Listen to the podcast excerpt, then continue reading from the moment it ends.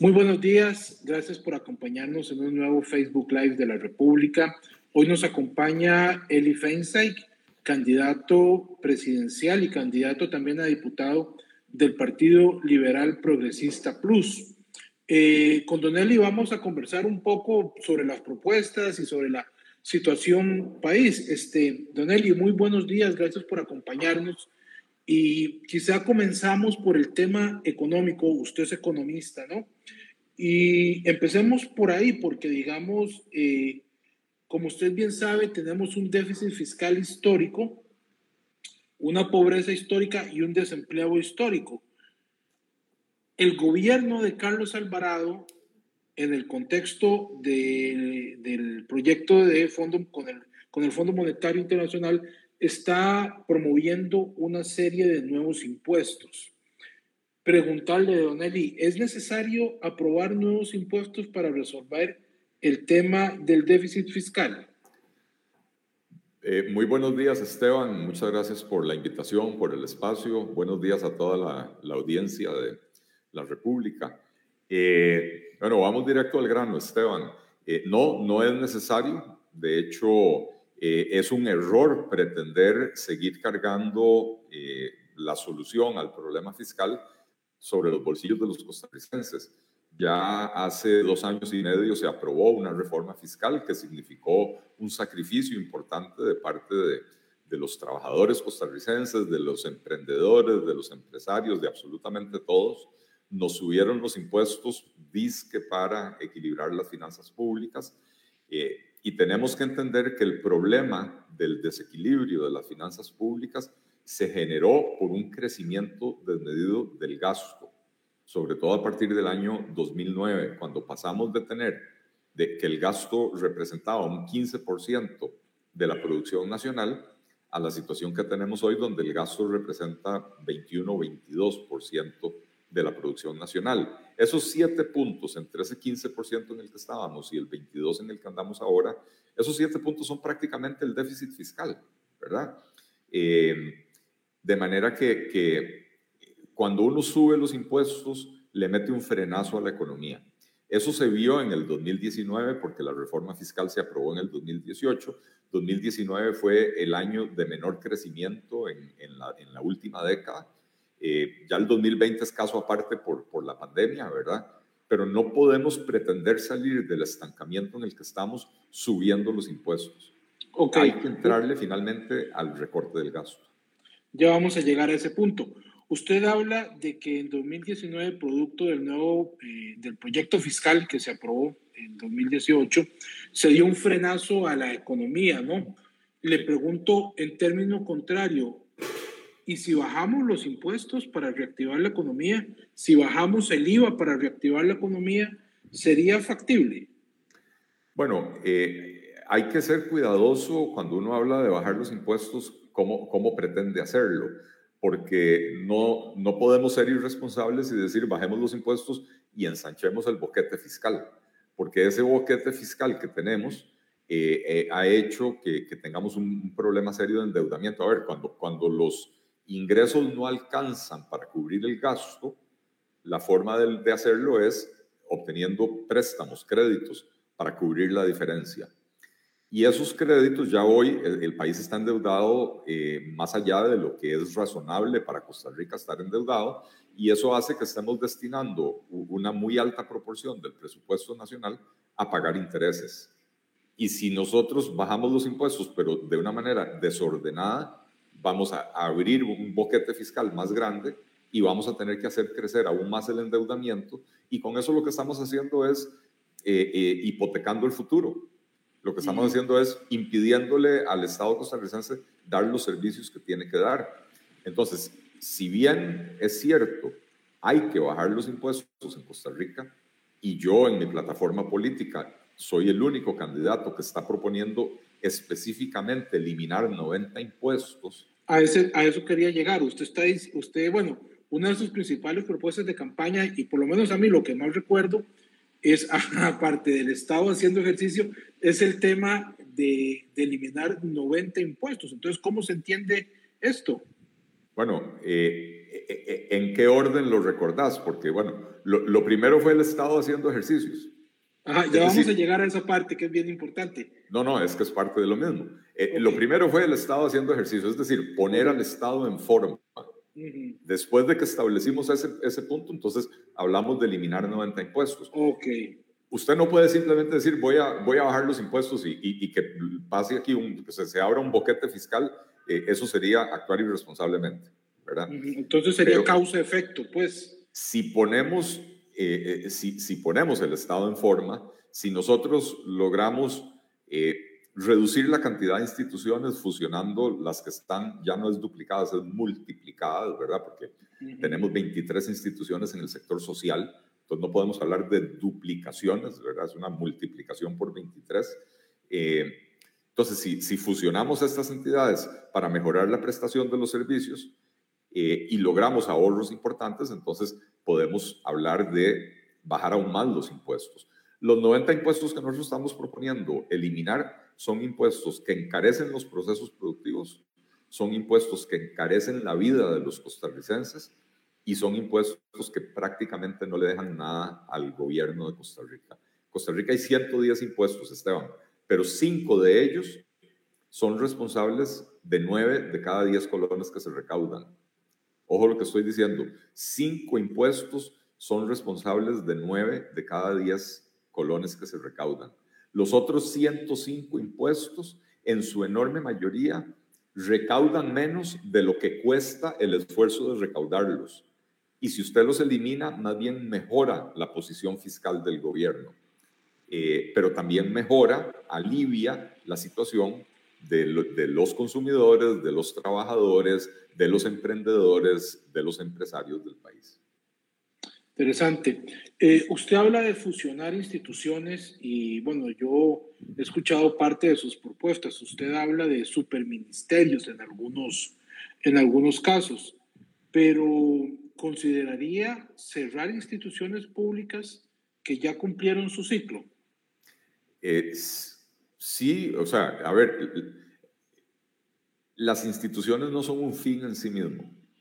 Las instituciones... Eh, nacen para llenar una necesidad, para satisfacer una necesidad, y cuando esa necesidad ha sido satisfecha o cuando las condiciones han cambiado y ya no es necesaria esa, esa entidad, las entidades deberían desaparecer porque son dineros públicos los que se usan ahí, son dineros de todos los costarricenses que, que, que el gobierno le saca a los costarricenses del bolsillo, lo cual quiere decir que el costarricense no tiene libertad de decidir cómo gastar ese dinero y es absolutamente injusto que le saquen ese dinero para gastarlo en una entidad que no hace lo que debería de hacer. Y el ejemplo, el ejemplo clásico es Recope, la refinadora costarricense de petróleo que tiene 12 años de no refinar. Y entonces lo único que está haciendo es metiéndole sobrecostos al, a la gasolina y al diésel, ¿verdad? Y cuando le mete sobrecostos a la gasolina y el diésel, usted que tiene carro termina pagando el combustible más caro, pero usted que anda en bus o usted que anda en taxi también termina pagando los pases o, la, la tarifa del taxi más caros porque los combustibles ahora están más caros, ¿verdad? Entonces, una institución como Recope hay que cerrarla. Pero eh, la reforma más importante, Esteban, está en las fusiones de ministerios e instituciones autónomas que, que, se duplican o se multiplican entre ellas, que hacen lo mismo y que, que tienen las mismas finalidades, porque si usted las logra fusionar, ya no es solo un asunto del ahorro, es un asunto de que usted podría conducir de mejor manera la política pública. Vea la tragedia que tenemos en materia de pobreza. Hoy tenemos más de un millón y medio de costarricenses viviendo en condiciones de pobreza. Eh, según, según el dato del año pasado, porque todavía no conocemos el de este año, según el dato del año pasado, em, era, era como un 31% de las personas viviendo en condiciones de pobreza. Quitando el efecto de la pandemia, estábamos por encima del 20%. Es decir, uno de cada cinco costarricenses vive en condición de pobreza, Esteban, desde hace 25 años. Tenemos 25 años de no poder disminuir la pobreza pero tenemos 23 instituciones que administran 44 programas diseñados para atacar la pobreza. Y entonces, ¿cómo se explica que pasan 25 años sin lograr reducir la pobreza? Y además, ¿cómo se explica que si tenemos 25 años sin poder reducir la pobreza y tenemos esa gran cantidad de instituciones, ¿por qué no hacemos alguna reforma para lograr atacar la pobreza? Bueno, esa reforma la estamos proponiendo nosotros en el Partido Liberal Progresista. Y esa reforma es fusionar esas entidades en un Ministerio de Desarrollo Social, eh, donde no es necesario tener 23 ministros y presidentes ejecutivos, no es necesario tener 23 departamentos legales, no es necesario tener 23 departamentos de recursos humanos, 23 proveedurías, etc. Para combatir la pobreza no se necesita eso. Entonces, si las fusionamos, vamos a tener un ministro o ministra con varios viceministros, vamos a tener eh, un departamento legal, un departamento de recursos humanos, una proveeduría institucional, y entonces podemos generar un ahorro significativo eh, eh, ya sea para, para que más dinero le llegue a la gente pobre o para generar un ahorro que nos permita bajar los impuestos. Correcto. Y ahí es donde vemos cómo todo está amarrado. Claro, esto implicaría el cierre de todas las instituciones y dejarlo todo en un superministerio. No, no es el cierre, no es el cierre de las instituciones. Es la porque fusión. no, porque no se va a eliminar ningún programa. Lo que se va a hacer es quitarle la grasa burocrática, dejando todo, sí, en un, ministerio importante, un ministerio poderoso que coordine toda la política social del país. Porque ¿qué pasa hoy? Como hay 44 programas administrados por 23 diferentes instituciones, entonces resulta que hay familias que reciben 7, 8 ayudas simultáneamente y no se comunican entre ellas las instituciones. Y entonces podría ser que esa familia que recibe 7, 8 ayudas en realidad solo necesita dos, por ejemplo, necesita un bono de vivienda y necesita una beca para, para los niños. Eh, pero de ahí, como, como hay esa dispersión, termina recibiendo varias ayudas. Eso es lo que se llaman filtraciones. Es cuando se le termina dando a la gente, uno, gente que no necesita la ayuda y la recibe, o gente que necesita la ayuda pero recibe más ayuda de la que realmente necesita, y entonces quedan menos recursos para la gente que necesita las ayudas. ¿verdad? Correcto. Entonces, entonces es crear un superministerio que tenga que llevar a cabo todos estos programas sociales. Es crear un ministerio que haga lo que tiene que hacer con, la, con el poder suficiente para supervisar todos esos programas sociales. No hace falta ponerle títulos rimbombantes eh, eh, espectaculares, ¿verdad? Es crear un ministerio como debe de ser que coordine la política social.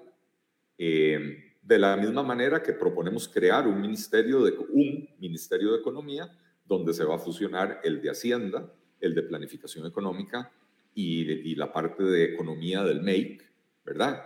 Porque no es necesario tener tres ministerios económicos. Eh, lo que pasa cuando tenemos tres ministerios económicos es que el gobierno se ve en la obligación de nombrar un coordinador del equipo económico y después nadie le hace caso a ese coordinador o coordinadora. Nadie se acuerda quién es el coordinador del equipo económico. Eh, entonces, usted se, se evita los problemas de coordinación cuando usted tiene un ministerio que se encarga de la política económica, un ministerio que se encarga de la política social, entonces la coordinación es mucho más fácil entre el, entre el ministro de, de Economía o la ministra de Economía y el ministro o ministra eh, de, desarrollo social, es mucho más fácil coordinar entre dos personas que entre 23 jerarcas de este lado y tres jerarcas del otro lado, más los del sector productivo, ¿verdad? Entonces, se facilita la coordinación. Correcto. ¿Qué hacer con el Consejo Nacional de la Producción, Don Eli? Usted ha sido muy crítico de esta institución pública. Sí, es, es, es una de esas instituciones, eh, perdón, Esteban, es una de esas instituciones que, que, ya no cumplen el cometido para el cual fueron creadas, que ya, ya dejaron de, de, tener una razón de existir. De hecho, a lo largo de los años los gobiernos le han ido agregando funciones simplemente para mantener la institución existiendo. Eh, el Consejo Nacional de la Producción se supone que era para ayudarle a los pequeños agricultores del país, comprándoles la cosecha a un mejor precio de lo que tal vez lo podrían vender en cadenas de supermercados. Pero resulta que la Contraloría ha revelado y lo viene, lo viene diciendo desde hace cuatro o cinco años, no, esto no es algo nuevo. El CNP le compra eh, eh, dos terceras partes de todo lo que compra, se lo compra como al 10% de, de, de, sus proveedores, ¿verdad? Ahora no, no, recuerdo las cifras exactas, ¿verdad? Pero si, si el CNP tiene 500 eh, proveedores, le compra dos terceras partes de todo a 50 de sus proveedores, ¿verdad? Eh, y muchos de esos proveedores son intermediarios, no son pequeños agricultores. Y entonces uno dice, ¿y, el cometido que era ayudar al pequeño agricultor en qué se quedó? Pero le compran, le compran el, el frijol, por ejemplo.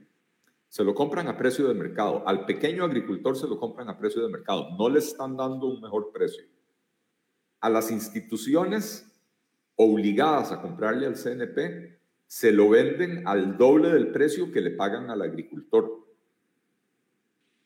Y ese precio que le cobran a la institución es más caro que lo que la institución podría eh, eh, pagar en, un supermercado. Entonces, ¿para qué existe el CNP? Encarece el producto y entrega producto de mala calidad, producto agrícola descompuesto, pasado, eh, magullado, podrido. Entonces a los niños en los comedores estudiantiles les estamos limitando sus posibilidades nutricionales. Primero, porque los comedores tienen que pagar un precio más alto del que, del que podrían pagar en un supermercado o en una pulpería. Y al pagar ese precio más alto les alcanza para comprar menos comida. Y segundo, cuando les llega la comida, llega en mal estado. Y entonces, si usted pretendía darles un, trozo de carne y una ensaladita eh, y arroz, por ejemplo, y la, y la lechuga llegó podrida, entonces esos chiquitos solo van a comer carne y arroz, con lo cual no tienen una dieta balanceada. Entonces, el CNP no tiene ya razón de existir y hay que, hay que cerrarlo. Ahora, eh, de qué hablamos de instituciones que han mostrado alguna seria deficiencia, ¿qué hacer con Conavi, Don Eli? Eh, el tema del caso Cochinilla reveló una serie de situaciones preocupantes en esa institución. ¿Cree usted que es necesario cerrar esa institución a raíz de, de lo que sucedió este año? Bueno, yo, yo creo que, que, no hay que hacerlo a raíz de lo que sucedió este año. Lo que sucedió este año es tal vez el, el, último eh, clavo en, en, en, ese ataúd. Eh, el CONAVI no funciona, no funciona desde hace mucho tiempo. Eh, y, lo de la corrupción es lamentablemente la cereza en el pastel, ¿verdad? Eh, e, este experimento de los consejos que se crearon, de hecho, cuando se creó el CONAVI, eh, la intención era otra. y, la intención era que el CONAVI se encargara del mantenimiento vial, pero en la Asamblea Legislativa los diputados decidieron también darle la responsabilidad de construir carretera, ¿verdad? Y entonces dejaron al MOP con una planilla que hoy anda por 29 mil millones de colones al año, pero el MOP con esa planilla solo invierte alrededor de 6 mil a 6 mil 500 millones de colones en, en, construcción de nuevas vías y mantenimiento. Entonces, eh, eh, se le trasladó la responsabilidad al CONAVI, el CONAVI eh, lo que hizo fue crear una administración paralela, ¿verdad? un director ejecutivo, una junta directiva, un departamento legal, un departamento de recursos humanos, una proveeduría institucional, se multiplica la burocracia, pero no se resuelven los problemas. Entonces, eh, el CONAVI y todos los consejos del MOP, excluyendo tal vez el, el, de aviación civil, que tiene una naturaleza completamente diferente, pero el CONAVI, el COSEBI, el Consejo de Transporte Público, eh, eh, hay, que, hay, que, hay que fusionarlos, devolverlos al MOP, gestionar los recursos de la construcción y mantenimiento de obra de una forma diferente. El tema de la corrupción no se va a resolver con eso. El tema de la corrupción se resuelve cambiando las reglas del juego.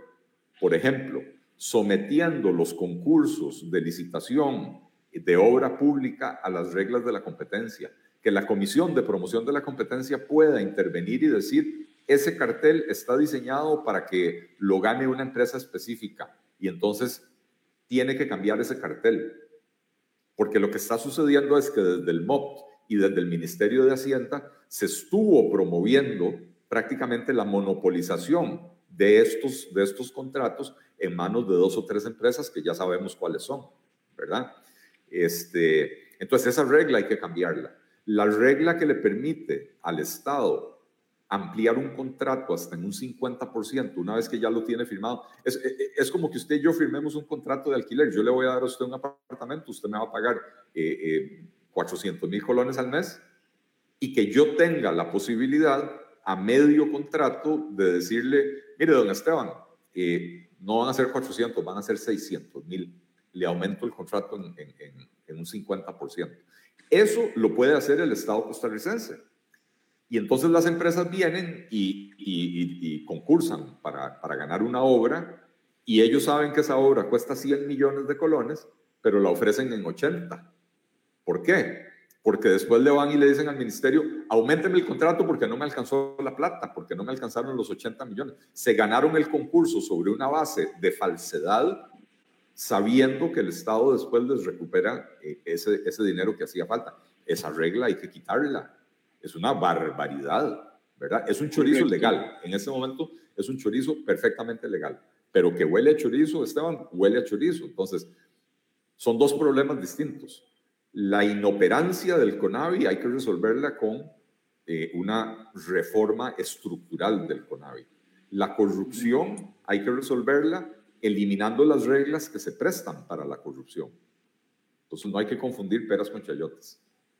Ahora, eh, a propósito del gasto público, hay un dato que a mí me genera eh, preocupación, ¿no? Y es un dato que daba la OCDE el año pasado, que señalaba que el 50% de lo que se recauda en el país vía impuestos se utiliza para pagar salarios públicos. Y que eso hace que Costa Rica sea el país de la OCDE que más invierte en términos porcentuales para sostener su aparato estatal. Eh, claramente esto hay que bajarlo de alguna manera, pero ¿cómo hacerlo? Eh, bueno, la, la ley de empleo público en ese sentido es vital porque la sala cuarta ha dicho reiteradamente, usted no puede bajarle el salario a las personas, es, ya, es un derecho adquirido. Lo que sí puede hacer es ponerle límites al crecimiento, por ejemplo, el que está en vigencia ahora, que, por la regla fiscal, que dice que cuando, cuando la deuda pública supera el 50% del PIB, no pueden crecer los salarios base. Y entonces usted ve que en el presupuesto para el próximo año, eh, eh, más bien el, rubro de, remuneraciones en salarios base decrece muy poquito, decrece muy poquito, pero decrece por primera vez después de varios, de, muchos años que venía creciendo. del 2009 al 2018, el rubro ese de remuneraciones crecía a un promedio del 7% anual. Y ya después, bueno, se vino la pandemia y todo lo demás. Para el próximo año el rubro de remuneraciones más bien va a disminuir como en un 0,1%, o sea, muy poquito. Pero la regla fiscal está funcionando en ese sentido, ¿verdad? Y por eso es tan importante que se apruebe la ley de empleo público porque es para terminar de poner orden en esta materia de las remuneraciones. Correcto. Eh, hablando del tema del gasto, eh, hay un tema que es el tema del tren eléctrico interurbano. Y si lo menciono es porque el gobierno de Carlos Alvarado ya lo declaró de interés nacional y su objetivo es, según él, dejarlo eh, concesionado antes de dejar el, puesto. Estamos hablando de un proyecto de 1.550 millones de dólares cuando las finanzas del país no pasan por un buen momento. ¿Está a favor usted de un proyecto de tren eléctrico está a favor de un proyecto de 1.550 millones de dólares? Creo que la, la, pregunta es otra, Esteban. La pregunta no es si estoy a favor de un proyecto de tren eléctrico, es si estoy a favor de este proyecto de tren eléctrico. Yo fui viceministro de Transportes y tengo absoluta claridad de que la columna vertebral de un buen sistema de transporte público tiene que ser eh, un, tren de pasajeros. En, el formato que al final se decida, tranvía, subterráneo, metro, tren, como, se quiera. Esa debería de ser la, la columna vertebral del sistema de transporte público porque nos permite sacar carros de la calle, nos permite sacar buses de la calle, nos permite reducir la congestión vehicular y nos permite reducir la contaminación del aire. Lo que pasa es que si usted va a diseñar un tren, tiene que hacerlo pensando en dónde están los grandes centros poblacionales, desde donde entran centenares de autobuses todos los días al casco central de la ciudad. Desamparados, Alajuelita, Atillo, Tibás, eh, Goicoechea. ¿Y acaso este proyecto de tren de, Carlos Alvarado eh, cubre alguna de esas poblaciones? No, porque es un proyecto hecho a la carrera por un capricho, no pensando en cuál es el mejor diseño para el proyecto de tren, sino pensando en cómo hacer para sacar algo que salga en este gobierno para poder ir a tomarse la foto de la inauguración, para que en la foto de la inauguración aparezca don Carlos y doña Claudia y que los costarricenses recuerden per secula seculorum que ellos fueron eh, eh, los papás de esta criatura. Pero este tren se está mm, promoviendo sobre el trazado original del tren que se construyó en Costa Rica hace 150 años. El tren data de la década de 1870. Ojo lo que estoy diciendo, 1870. Y en esa época se construyeron los trenes, el del Atlántico y el del Pacífico, pensando en cómo hacer para sacar producto del Valle Central hacia los puertos para poder exportar y cómo traer el producto que entraba por los puertos para el consumo de los costarricenses, cómo traerlo de los puertos al Valle Central. Ese trazado no es el trazado de un tren de pasajeros, es el trazado de un tren de carga. Y entonces cuando se insiste en usar el derecho de vía del tren existente para hacer un tren de pasajeros, se comete el grave error de que no conecta a los grandes centros de población. No evita que los centenares de buses de desamparados de Atillo, de la Abuelita, de Tibás, de Goicoechea, entren todos los días al centro claro. Entonces, yo sí estoy de acuerdo con que debería de haber un tren, pero ese tren debería ser parte integral de un rediseño del transporte público y no un parche caprichoso de un gobierno que no sabe hacer las cosas bien. Y entonces estoy absolutamente opuesto a este proyecto de tren, lo cual no quiere decir que un proyecto bien presentado no, no deba de ser considerado. El tema de la inversión inicial, Esteban, no me preocupa porque esto se tiene que hacer mediante una alianza público-privada, donde el capital tiene que venir del sector privado. Lo que sí me preocupa de este proyecto de don Carlos y doña Claudia es el subsidio que todos los años tendría que darle el Estado costarricense al operador del tren para que sea rentable, porque estamos hablando de 100, 150 millones de dólares al año. Y ahí sí preguntémonos, ¿de dónde sale esa plata? Un país que tiene un déficit del 7-8% del PIB. Eh, ¿de, dónde van, ¿De dónde vamos a sacar todos los años 100 o 150 millones de dólares para hacer que el servicio sea rentable? Ahí sí que, que eso sí me preocupa. Hay quienes dicen que Costa Rica tiene una gran riqueza eh, petrolera y de gas. Y eventualmente de ahí podría venir los recursos para financiar un tren eh, eléctrico. Pero le pregunto, Don Eli, ¿usted cree en la posibilidad de que Costa Rica explote esos recursos naturales si es que, si es que existen? Ahí hay varias consideraciones que hacer, Esteban. La, primera es, Costa Rica tiene un sello verde, tiene una reputación internacional que se la ha ganado promoviendo eh, eh, la conservación de recursos naturales, el respeto al, medio ambiente, lo cual nos ha valido convertirnos en un destino turístico de ecoturismo, de turismo de aventura, de turismo de naturaleza, eh, y nos ha permitido convertirnos en líderes mundiales. hoy, cuando el mundo está atravesando una crisis climática sin precedentes, y yo no sé si usted recuerda, Esteban, el mes de julio recién pasado fue el mes más caliente en la historia de la humanidad desde que se llevan registros. En el mes de julio usted tuvo al mismo tiempo enormes inundaciones en Alemania, en Bélgica, en China, en varios países de África, por supuesto que aquí en Costa Rica, en Turrialba, en Sarapiquí, ¿verdad?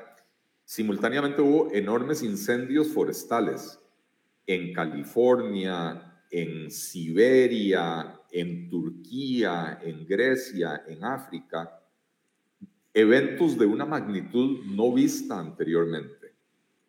Entonces, ciertamente estamos inmersos en una, en una crisis climática. Sería muy irresponsable, irresponsable de parte de Costa Rica en esa situación decir, le vamos a dar la espalda ahora a la naturaleza y nos vamos a convertir en eh, productores de petróleo. Esa, esa es la primera consideración.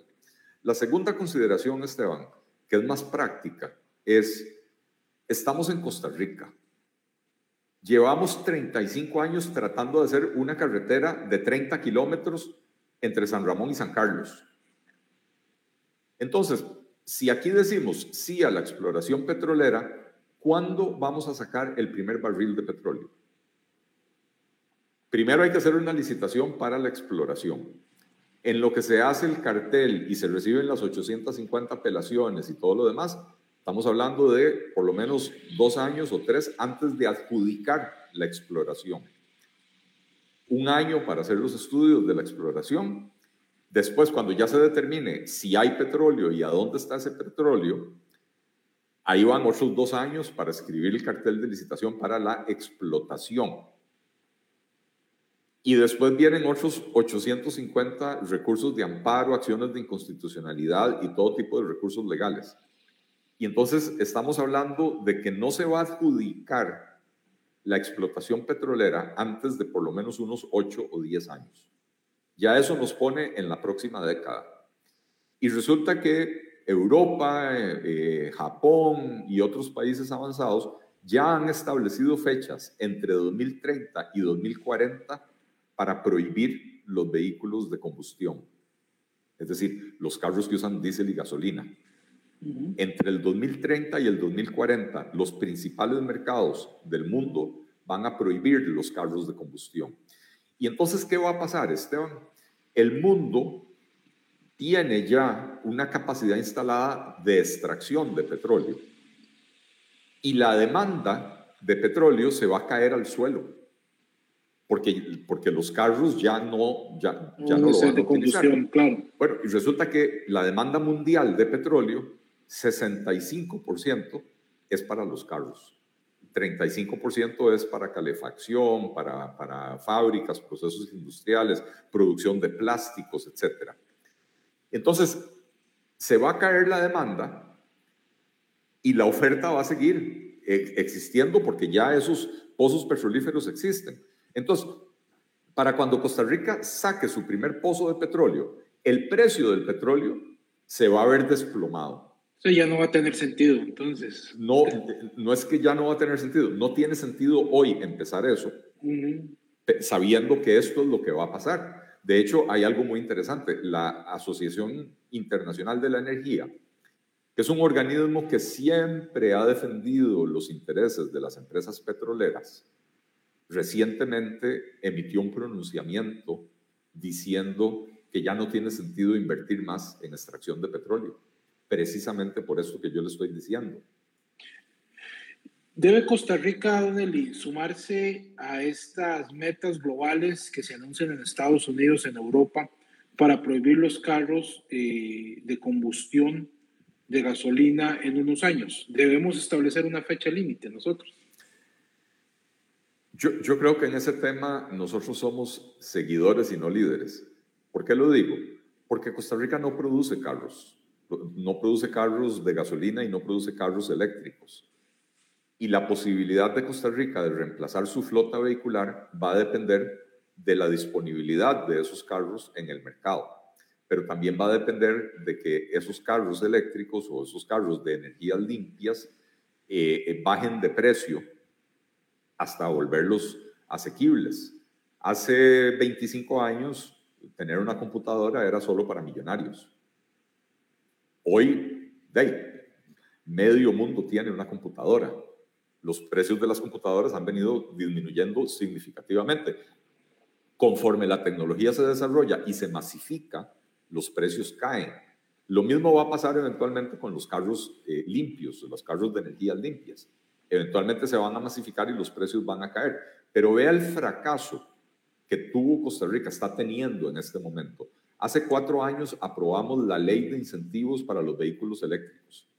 Una ley diseñada con el trasero, Esteban, porque esa ley no se diseñó con la cabeza. Yo escribí un artículo antes de que se aprobara esa ley advirtiendo que esa ley iba a fracasar, porque el costo promedio de un carro eléctrico es aproximadamente el doble que el costo de un carro de gasolina, un carro comparable pero de gasolina.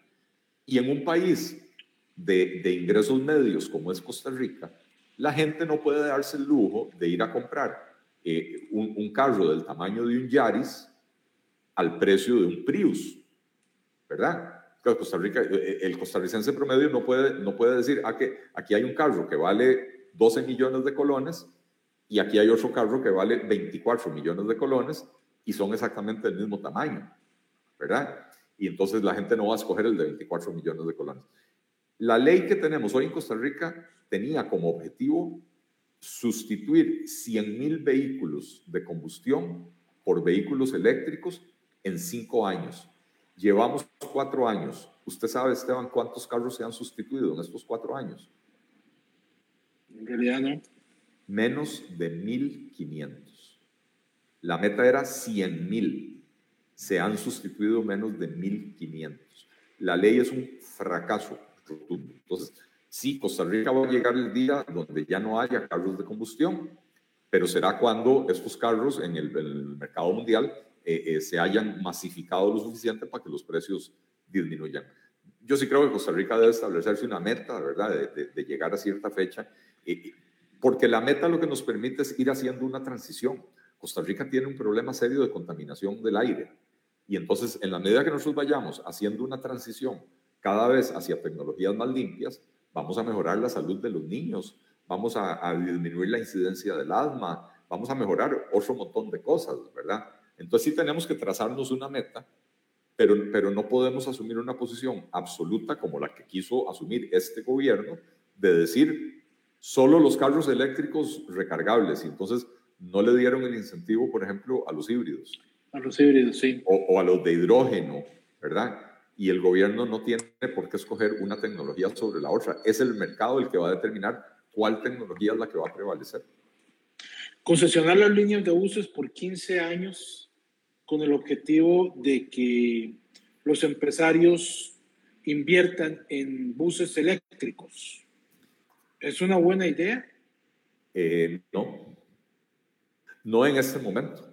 Eh, no en este momento porque, porque la, vida útil de una batería de un autobús no son 15 años, es bastante menos que eso, ¿verdad? Eh, y entonces si se les van a dar 15 años para depreciar el activo, eh, de, pero resulta que ese activo o va a quedar inservible a medio camino o hay que cambiarle la, batería, que, va a ser la parte más costosa, ¿verdad? Eh, entonces creo que la tecnología no está lista en este momento. Lo, que, lo que el país debería hacer es establecer estándares de emisiones y decir, solo vamos a permitir autobuses que contaminen menos de este estándar que voy a establecer. Sí, en materia de infraestructura hay quienes quieren que el ICE asuma un papel constructor. Uno, ¿cree usted en esa propuesta? Dos, ¿se podrían utilizar las pensiones complementarias para desarrollar infraestructura? Al considerar que el Estado no tiene recursos para eso? Uno, ICE constructor, un rotundo no. El ICE haciendo lo que sabe hacer, que son eh, eh, plantas de generación de electricidad, se planteó hacer una represa hidroeléctrica en Reventazón a un costo de 750 millones de dólares y para cuando la terminó había costado 1.578 millones de dólares. No solo eso, cuando la pusieron en funcionamiento, las paredes del, digamos, el, muro de contención de la represa se habían rajado y estaban perdiendo agua y tuvieron que invertir otras varias decenas de millones de dólares para reparar la fuga. Entonces, a esa empresa que haciendo lo que supuestamente sabe hacer le sale mal y le sale al doble del costo, no le podemos encargar hacer lo que no sabe hacer, que son carreteras, por ejemplo. Entonces, eh, sería un gravísimo error.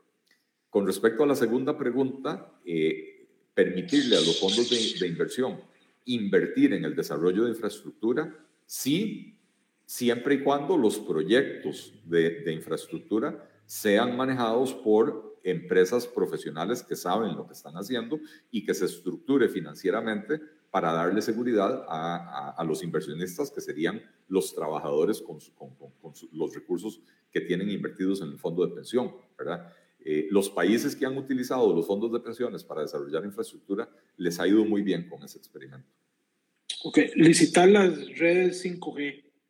Eh, ¿Debe hacerse cuanto antes o debe reservarse para funciones estratégicas del Estado?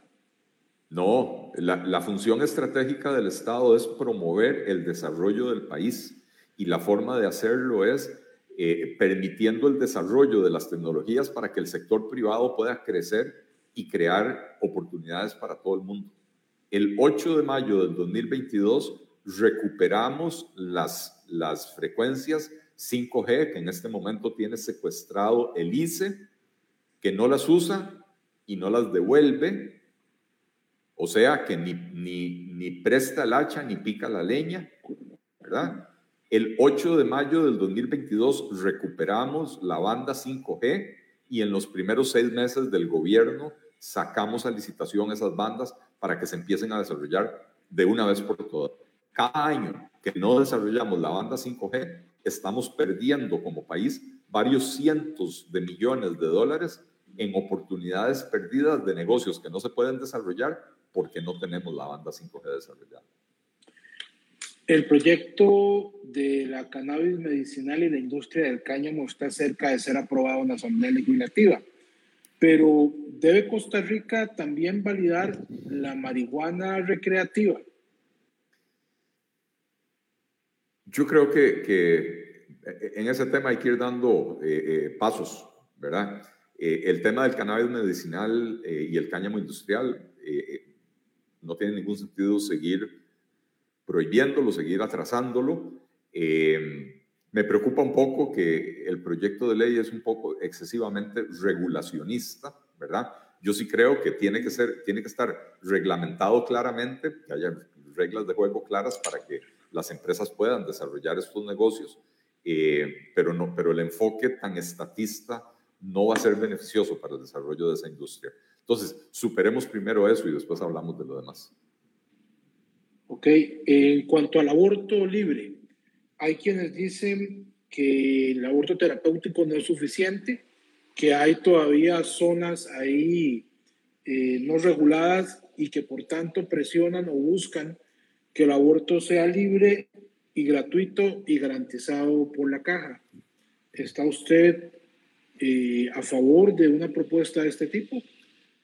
Hay quienes quieren desviar la atención del desastre que está viviendo Costa Rica producto de dos gobiernos seguidos del PAC y tendría que decir producto de cuatro gobiernos socialdemócratas seguidos, los dos de Liberación y los dos del PAC, que han dejado a este país en la ruina económica y con una seria y profunda crisis social. Y tanto quieren desviar la atención de eso que están buscando con cuál tema polarizar al electorado una vez más para que la elección no gire en torno a discutir la grave situación en la que está el país y las soluciones para los problemas que tenemos, la crisis social, el altísimo desempleo, la pobreza, el apagón educativo, la crisis económica. Eh, o sea, no quieren que se discuta eso y están intentando desviar la atención. Yo no voy a caer en ese juego de desviar la atención de los problemas fundamentales que hoy tiene Costa Rica. Un tema como el aborto debe discutirse, debe discutirse en un ambiente sereno y reposado, no en una campaña electoral. Y es un gravísimo error caer en el juego de estas mentes malvadas que nuevamente quieren desviar la atención del desastre en el que van a dejar a Costa Rica el 8 de mayo del próximo año para que no se discutan esos temas. Tan intensa es, intenso es el deseo de ellos de desviar la atención. Hay un tema eh, al que no se le ha prestado la, la debida atención y es que se le está impidiendo al INEC hacer el censo de población el próximo año. El censo de población es la herramienta más poderosa que tiene un gobierno para saber exactamente cuáles son los problemas del país y a dónde están ubicados, cuáles son los problemas de la población y a dónde están esas poblaciones, cómo ha crecido la población urbana versus la rural, cómo ha sido la migración de, de una región hacia la otra a dónde hay problemas de transporte, a dónde hay problemas de salud, a dónde hay problemas de alimentación. El censo nos permitiría tener el próximo año una fotografía exacta de alta resolución del desastre en el que va a quedar el país después de 16 años de gobiernos socialdemócratas irresponsables. Y, y la intención de no permitirle al INEC hacer ese censo es impedir tener esa fotografía para que no se puedan discutir los problemas de fondo en este país y para que el próximo gobierno tenga que gobernar a ciegas sin esa información fundamental. Y entonces centremos la discusión en los temas de fondo y no en los de aquellos que quieren desviar nuestra atención. Le entiendo, don Eli. Eh, ya para finalizar, y siempre en materia esta de derechos humanos, eh, ¿debe el nuevo gobierno mantener la figura del comisionado LGTBIQ? Eh, francamente, nunca entendí cuál es el papel del comisionado LGTB. Eh, en un gobierno liberal progresista se respetarán todos los derechos humanos, no se dará marcha atrás en, en materia de recursos humanos en, ningún campo. Mantendremos con la comunidad LGTB como con todos los demás sectores de la sociedad de Costa Rica, un diálogo permanente con los agricultores, con los productores, con, con, eh, eh, con los industriales, con las fuerzas vivas, con las, con las organizaciones sociales. Eh, que, voy a hacer? Llenar la casa presidencial de comisionado para los arroceros, comisionado para los azucareros, comisionado para los frijoleros. ¿Por qué? ¿Verdad? Hay el compromiso absoluto de respetar los derechos y de mantener una comunicación constante con las diferentes comunidades. Eh, pero no hace, no hace sentido seguir creando burocracia eh, que, que, que, ni siquiera se entiende que, para qué funciona, cuáles han sido los resultados del comisionado LGTB. Es nada más para el show. Yo prefiero que la política pública realmente produzca beneficios para las poblaciones, incluyendo a las minorías, las minorías sexuales, las minorías eh, eh, raciales, las minorías eh, de, todo tipo, ¿verdad? Que andar haciendo un show de voy a nombrar a un comisionado para que, para que gane un salario y ande un carro del gobierno. Perfecto.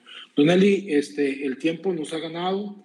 esperamos conversar con usted más adelante sobre otros temas de campaña. Apenas esto arranca serán cuatro meses muy intensos. Eh, a todos ustedes que, bueno, que nos acompañaron hoy, que posteriormente van a ver este video, les agradecemos su este, preferencia y bueno, sigan sintonizando las redes sociales de la República. Don Eli, muy buenos días. Muchísimas gracias, Esteban. Eh, muchas gracias nuevamente a toda la audiencia de la República. Eh, creo que es importante este esfuerzo, este ejercicio de ayudarle a la gente a informarse eh, y quisiera hacer un llamado, ahora que a partir de ayer ya estamos oficialmente en campaña política, a que el costarricense no se deje engañar y no se deje desviar su atención. Los problemas que tiene el país son muy profundos. Los problemas que tiene el país tienen solución, pero para poder lograr esa solución tenemos que discutir en campaña cómo vamos a lograrlo. No podemos caer en el engaño de quienes no quieren hacer ningún cambio, quienes no se atreven a hacer las reformas que el ciudadano costarricense necesita para mejorar su calidad de vida. Así que los invito a investigar la oferta del Partido Liberal Progresista, que está diseñada para resolver problemas, no para patearlos para adelante, no para posponerlos. Partido Liberal Progresista nos encuentra en todas las redes sociales, las mías personales también, Eli Feinstein, eh, y en la página web www.liberal.cr. Muchas gracias. Muy buenos días, muchas gracias. Buenos días.